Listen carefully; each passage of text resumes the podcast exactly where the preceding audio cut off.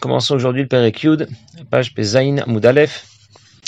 Le Mourazakan a expliqué que Dieu n'appartient pas à ce qu'on peut comprendre, et il n'appartient pas non plus à ce qu'on ne peut pas comprendre.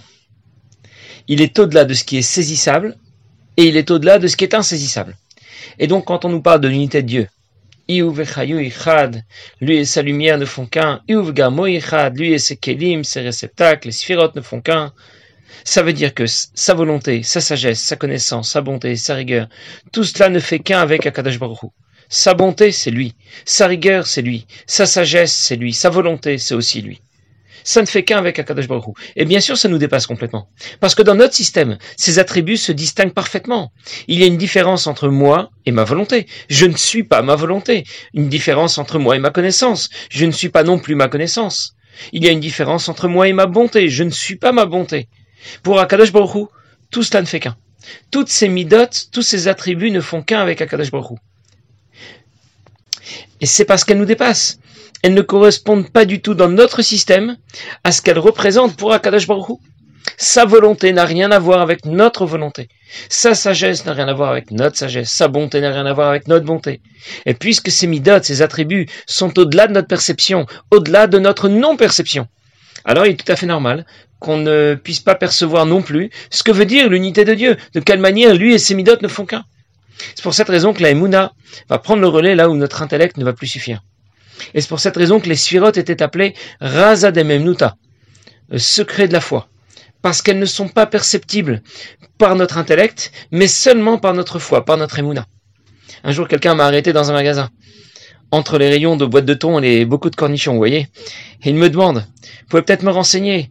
Je m'intéresse aux sphirotes, j'ai beaucoup étudié à ce sujet, je me suis beaucoup documenté, et j'ai très bien compris ce que veut dire la sagesse. J'ai bien compris la connaissance, la compréhension, la bonté, la rigueur, la miséricorde. Mais j'ai du mal avec les trois dernières. Netzach, Hod et Yesod. Alors je lui ai répondu en quelques mots ce que ça représente dans les Kohota Nefesh, dans les facultés de l'âme. Mais surtout, je lui ai fait découvrir qu'il avait absolument rien compris. Même ce qu'il pensait avoir compris était complètement décalé par rapport à la réalité. L'erreur, c'est de simplifier l'organisation des sphirotes, de les ramener à ce qu'elles représentent dans notre système. En même temps, c'est pour nous la seule façon d'en savoir un peu plus. Mais il faut aussi se rappeler qu'en réalité, les sphirotes sont complètement décalées par rapport à notre système. Et c'est tout à fait normal de ne pas bien comprendre, de ne pas bien réaliser ce qu'elles représentent. Les sphirotes, on peut en parler, mais on ne les comprend pas. On n'intègre pas vraiment ce que ça veut dire. Les sphirotes, on ne peut qu'y croire. C'est pour ça qu'elles sont appelées Razademem Nuta, le secret de la foi. Mais on peut tout de même en parler, autant que c'est possible pour nous. En d'autres mots, même s'il n'y a rien à comprendre, on va tout de même essayer d'en parler. C'est ce que veut dire tout de suite l'Admour Zaken quand il commence euh, le, le Perekyud avec les mots Armikol Makom. Ce qui veut dire mais malgré tout. Bien que les sphirotes, on ne puisse pas vraiment les intégrer et les comprendre, nous allons, Mikol Makom, nous allons tout de même en parler. Et il dit, Mikol Makom, malgré tout, il veut la Torah, ben Adam, ozen. La Torah a l'habitude de de nous parler un langage que l'homme peut comprendre. Pour cette raison que les sages de la Kabbalah, vont parler des sphirotes en utilisant un exemple, Karuotan Orot, ils vont appeler les sphirotes des Orot, des lumières, des Machalazé, avec cet exemple. On comprendra un peu ce que veut dire l'unité d'Akadosh Baruch Hu et de ses midot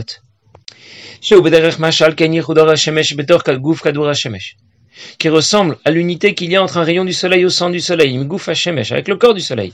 Chez Nikra Ma'or, le soleil est appelé luminaire, comme Gadol, comme c'est écrit le grand luminaire. Vaziv, et la lumière qui émane du corps du soleil, Nikra Or, celle qui émane du luminaire est appelée la lumière, comme Dieu a appelé Or, il a appelé la lumière, Yom, le jour. Je continue encore quelques lignes et je vais expliquer. Quand la lumière est au centre du soleil, il ne fait qu'un avec le soleil. On ne distingue pas au centre du soleil. Au centre du soleil, je ne distingue que le corps du soleil, rien d'autre, le luminaire. À l'intérieur du soleil, la lumière du soleil ne fait qu'un avec le soleil, avec le luminaire. Il n'a aucune existence, on ne le distingue même plus. De la même manière, encore mieux que cela. Les midot d'Akadosh Baruch les attributs divins dans le monde d'Atsilut, sa bonté, sa volonté, sa sagesse, ne font qu'un avec Akadosh Baruch comme la lumière ne fait qu'un avec son lumière ne fait qu'un avec l'unité de Dieu, avec l'essence de Dieu, qui vient s'intégrer au système des sphirotes dans le monde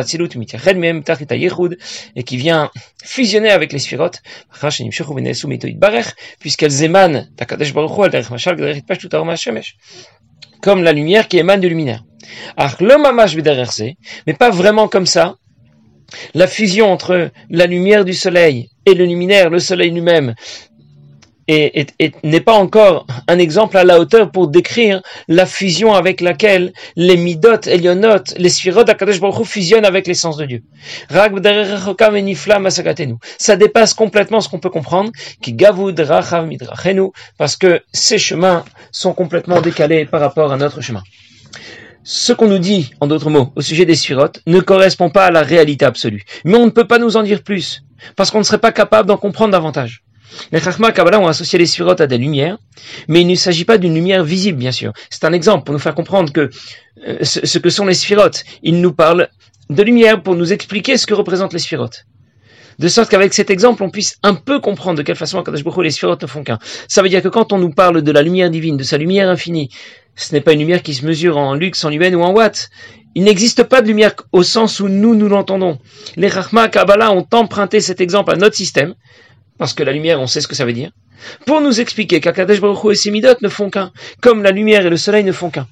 Alors bien sûr, vous vous souvenez que cet exemple, l'Admor Zakan l'avait déjà rapporté. L'exemple du soleil et de ses rayons, l'Admor Zakan en a déjà parlé dans le troisième chapitre, dans le Père Guimel. Et là-bas, il y expliqué que la création s'efface devant Akadesh Baruch comme un rayon du soleil au centre du soleil. Et l'Admor Zakan reprend ce même exemple dans le dixième chapitre, Père. En fait, il reprend cet exemple pour ajouter deux informations supplémentaires, pour ajouter deux précisions. Tout d'abord, il a précisé ici que le soleil est appelé un luminaire, un Maor, le grand luminaire, un Maor Agadol. Cette précision, nous ne l'avions pas vue dans le Père Guimel. En plus, ce qui émane du soleil est appelé Or. Et Dieu a appelé Or la lumière, Yom Vaikra Elohim la Or Yom. Nous n'avons pas, pas vu non plus cette précision dans le Père Guimel. Dans le Père Guimel, la Morazakan avait seulement expliqué que la création s'efface devant Dieu comme un rayon du soleil au centre du soleil ou à distance du soleil. Mais les notions de or et mahor, de lumière et de luminaire n'avaient pas été rapportées dans le Père Guimel. Dans l'écouter Sichot Rafalef, le rabbi explique pourquoi la Morazakan reprend apparemment le même machin, le même exemple, celui du soleil et de sa lumière, et pourquoi il présente ici de nouvelles notions, celles de or et mahor, de lumière et de luminaire. Dans ces deux chapitres, on ne développe pas exactement le même sujet. Même si en première lecture, on a eu l'impression de se répéter. Dans le Père Guimel, on parle de Yehuda Tata. Ça veut dire de quelle manière la création s'efface littéralement devant Dieu. Dans le Père Yud, on parle de Yehuda Ila. Ça veut dire de quelle manière se conçoit l'unité de Dieu avec ses sphirotes, avec ses midot, avec ses attributs. Ce qu'on a appelé Ardut Apshuta, l'unité qui n'est pas composée d'Akadosh. Le premier volet de Sharichut Vaimuna traite de Yehuda Tata, de la conception la moins haute de l'unité de Dieu, celle qui se définit par rapport à la création, ce degré inférieur de l'unité de Dieu dont parle l'Admor Zaken du premier au septième chapitre. Et il explique que la création s'efface devant Kadesh Baruch comme un rayon du soleil au centre du soleil. Il n'y a donc pas d'existence en dehors de celle de Dieu. Puis le deuxième volet de Sharichut Vaimuna qui traite de Yehuda Ila, de la conception la plus haute de l'unité de Dieu, celle qui se définit par rapport à lui-même. On ne parle plus de la création, parce qu'il n'y a plus rien à dire de la création, parce que la création s'efface littéralement devant Dieu. C'est ce degré supérieur de l'unité de Dieu dont parle Admorazakan à partir du Pérécrète, à partir du huitième chapitre. Et on ne parle donc plus que de Dieu et de ses sphirotes. Le sujet est donc complètement différent. Le titre, c'est le même, l'unité de Dieu. Mais le sujet est complètement différent. Jusqu'au Père c'est l'unité de Dieu par rapport à la création. À partir du Pérécrète, c'est l'unité de Dieu indépendamment de la création, dans l'absolu, pour lui-même. Et puisque le sujet est complètement différent, l'exemple du soleil que rapporte Admorazaken, eh bien, ne sera pas présenté de la même, manière dans le Père Gimel et dans le Père Yud, même si c'est le même exemple. Pour nous expliquer que l'existence de la création s'efface devant Akadosh Baruch alors on nous rapporte l'exemple d'un rayon du soleil qui s'efface au centre du soleil. Et pour nous expliquer que Dieu et ses sphirotes fusionnent au point de ne plus distinguer sa volonté, sa sagesse, sa volonté, de son essence. C'est pour nous dire que ces notions n'existent que par rapport à nous, qu'elles sont absentes par rapport à Dieu, parce qu'elles fusionnent avec Dieu.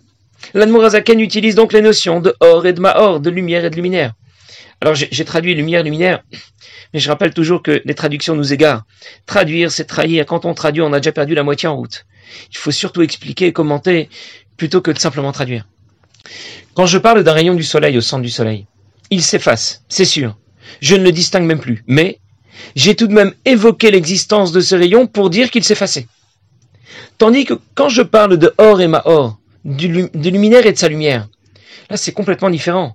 L'objet d'un luminaire, c'est de produire sa lumière. Ça veut dire que la lumière n'est plus une metsiout qui s'efface devant le luminaire. Elle fait partie intégrante du luminaire. C'est pour cette raison que l'Admour Zaken rapporte cet exemple. Pour nous expliquer de quelle façon les sphirotes, les midot, les attributs d'Akadesh Baruch fusionnent avec Akadesh Baruch Ils font partie intégrante d'Akadesh Baruch pas seulement comme un rayon du soleil qui s'efface au centre du soleil, mais comme la lumière d'un luminaire qui fait partie intégrante du luminaire. Parce que la fusion, le Yirud, de Or et Maor, de la lumière et du luminaire, est beaucoup plus puissante et profonde que le bitoul, l'effacement d'un rayon du soleil au centre du soleil. En d'autres mots, Yirudatata, le degré inférieur de l'unité de Dieu. C'est dire qu'il n'y a pas d'existence en dehors de celle de Dieu. La création s'efface devant Dieu comme un rayon du soleil au centre du soleil. Mais j'ai évoqué la présence de ce rayon pour dire qu'il s'efface au centre du soleil. Comme j'ai évoqué la présence de la création pour dire qu'elle s'efface devant Dieu. Yihudaïla, le degré supérieur d'unité de Dieu, c'est dire qu'on ne distingue même plus les sphirotes d'Akadosh Baruch Hashem Echad. Il n'y a qu'Akadosh Baruch Et c'est pour cette raison qu'on les compare à la lumière d'un luminaire. Une lumière qu'on ne distingue même pas au début du luminaire. Je vais le dire autrement. Yehuda Tata, le degré inférieur d'unité de Dieu. C'est dire que la création est batel devant Akadosh Baruch C'est le mot-clé. Bitoul. La création s'efface devant Akadosh Baruch Yehuda Ila, le degré supérieur d'unité de Dieu. C'est dire que les sphirotes et Akadosh Baruch sont echad. Ils ne font plus qu'un. On parlera alors de Yehud. C'est le mot-clé pour définir Yehudaïla. Yehud. Les attributs divins ne font qu'un avec Akadosh Baruch La différence entre Bitul et Yehud est claire. Bitul, ça veut dire il y a une Metsiout qui s'efface. Il y a une existence qui s'efface. Alors que Yehud, ça veut dire qu'il n'y a pas de Metsiout à effacer. Il n'y a même pas d'existence. Ça ne fait directement et dès le départ qu'une seule chose avec Akadosh Baruch Le monde n'est pas Echad avec Akadosh Baruch Il n'est pas Beyirud avec Akadosh Baruch Il est Batel devant Akadosh Baruch Les sphirotes ne sont pas Betelot, elles ne sont pas effacées devant Akadosh Baruch Elles sont Echad, elles fusionnent avec Akadosh Baruch Batel, on le traduit effacé. Yirud, on le traduit, ça ne fait qu'un, ça fusionne. Mais encore une fois, la traduction nous égare. C'est pour cette raison que je préfère, je préfère souvent expliquer, euh, commenter sans donner systématiquement une traduction sèche. En conclusion, l'exemple que rapporte la Zaken dans le Père c'est pas exactement le même que celui qu'on a rapporté dans le Père Même si en première lecture, sans cette sira du Rabbi, on n'aurait vraiment pas compris pourquoi la Zaken avait répété l'exemple qu'il avait déjà rapporté au sujet du soleil dans le Père Je récapitule. Quand Kadesh Baruch regarde vers le bas, si on peut dire, il ne distingue aucune des sphirotes. Il n'y a ni chesed, ni gvura, ni chokhma, ni bina, ni volonté, ni ta'anoug, rien. Parce qu'elles ne font qu'un avec lui. Il ne, distingue, pas non plus la création. Il n'y a ni Ganeden, ni Gainom, ni Atzilut, ni l'Amérique, ni l'Europe, ni le Japon. Tout s'efface devant lui. C'est la réalité absolue. Par contre, quand nous nous regardons vers le haut, nous nous distinguons le monde autour de nous, et nous distinguons les différentes façons qu'a le divin de se manifester, parfois avec bonté, parfois avec rigueur ou miséricorde. Parce que nous vivons sous l'effet du Tzimtzum. C'est la réalité que nous vivons, même si elle est différente de la réalité dans l'absolu, dans l'absolu Hashem Echad. Il n'y a Et c'est important d'en être bien conscient, de l'intégrer. Parce qu'on aurait vite fait de penser. La création s'efface devant Dieu. Tant pis pour elle.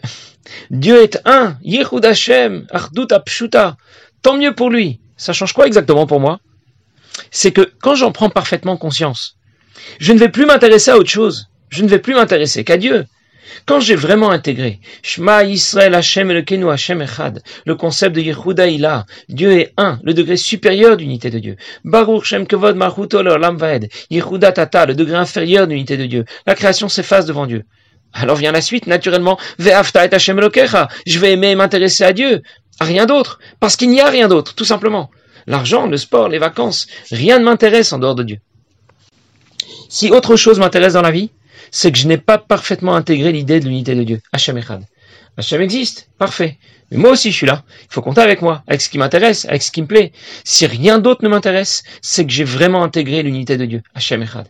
Et nous avons déjà en nous cette émouna, profondément dans notre Neshama. Pour la révéler, il faut étudier la Torah d'une manière générale. La Torah est appelée Torah Or.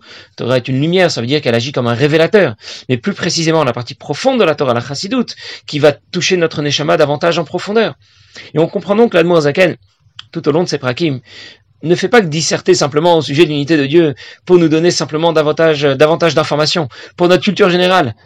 Intégrer le concept de l'unité de Dieu, ça aura un impact concret qui va se traduire, qui va se traduire dans, dans la vie quotidienne. Parce qu'alors, je, je ne m'intéresse plus qu'à Dieu. Je me retrouve vraiment quand j'étudie la Torah que je pratique les mitzvot. Bien sûr, je travaille, je gagne de l'argent, par obligation. Je pars aussi en vacances, par obligation. Mais c'est pas ce qui m'intéresse dans la vie. Il n'y a que Dieu qui m'intéresse. Et quand je vais faire ma tfila, je réalise tout à coup à qui j'ose m'adresser déjà. Et quelle chance qu'il accepte de m'écouter. Quand j'accomplis ces mitzvot ou quand j'étudie la Torah, je réalise davantage qui m'a ordonné déjà ces mitzvot et qui m'a enseigné tout cela, la Torah que je suis en train d'étudier. Et mon approche de Torah et mitzvot sera donc complètement différente. Elle sera beaucoup plus motivée. Mais pour intégrer cette émouna, il faut en parler. Le pasuk dit dans Teilim, et manti qui a daber, puisqu'on ne peut approcher ces différentes idées que par la Emouna, comme on a dit au tout début, eh bien, il faut en parler, il faut l'étudier, notamment dans Shara Yehuda Emouna, puisque c'est le sujet de ces différents prakim. Il faut les étudier dans le détail, ne pas se contenter des titres. Quand quelqu'un va lire les titres d'un journal, par exemple, ça lui suffit pas. Il veut lire la suite des articles, connaître tous les détails. C'est là qu'il va vraiment apprécier le journal. Plus il a de détails, plus il va apprécier l'article. Quand quelqu'un mange quelque chose, ça ne lui suffit pas d'avaler les aliments. Il veut les mâcher lentement. C'est là qu'il va les apprécier. On raconte du Imremet, quatrième rabbi de Gour. Il ne voulait pas tirer plaisir de ce qu'il mangeait. Et pour cela, il avalait la nourriture qu'il ingérait. Il évitait de la mastiquer. N'essayez surtout pas de faire la même chose parce que ça serait pas très bon pour, pour, pour la santé. Mais lui, il l'a très bien supporté parce qu'il a vécu longtemps, plus de 80 ans, et ça a été très bien pour lui. Mais pourquoi il évitait de mâcher? Parce que le fait de mâcher ses aliments permet d'apprécier davantage le goût de ses aliments. Et cette idée va se décliner dans de nombreux domaines. On apprécie moins les choses dans les grandes lignes, dans les généralités. On apprécie davantage quelque chose quand on s'y intéresse dans les détails. Si je veux faire de la publicité pour un produit, je ne me contente pas de, mentionner son nom et son prix. Je vais joindre une image, mettre de la couleur, des détails, quelle est l'origine du produit, sa composition. Ce, sont tous les détails qui vont faire, qui vont faire toute la différence. Et c'est l'idée de l'Admorazaken ici et dans le Chassidut Rabbad en général, de nous donner des, informations exhaustives. On ne se contente pas de nous dire, dans les grandes lignes, Hachem Echad, Dieu est un, Hachem ou Elohim, accepte et tais-toi. La nous apporte un maximum de détails, un maximum d'informations, afin qu'on puisse intégrer cette émouna de façon plus profonde. Et c'est pour cette raison que l'étude de Shari Émouna est fondamentale dans tout notre service de Dieu, comment on va pouvoir l'appliquer au quotidien dans notre Avodat Hashem. Passez une bonne journée.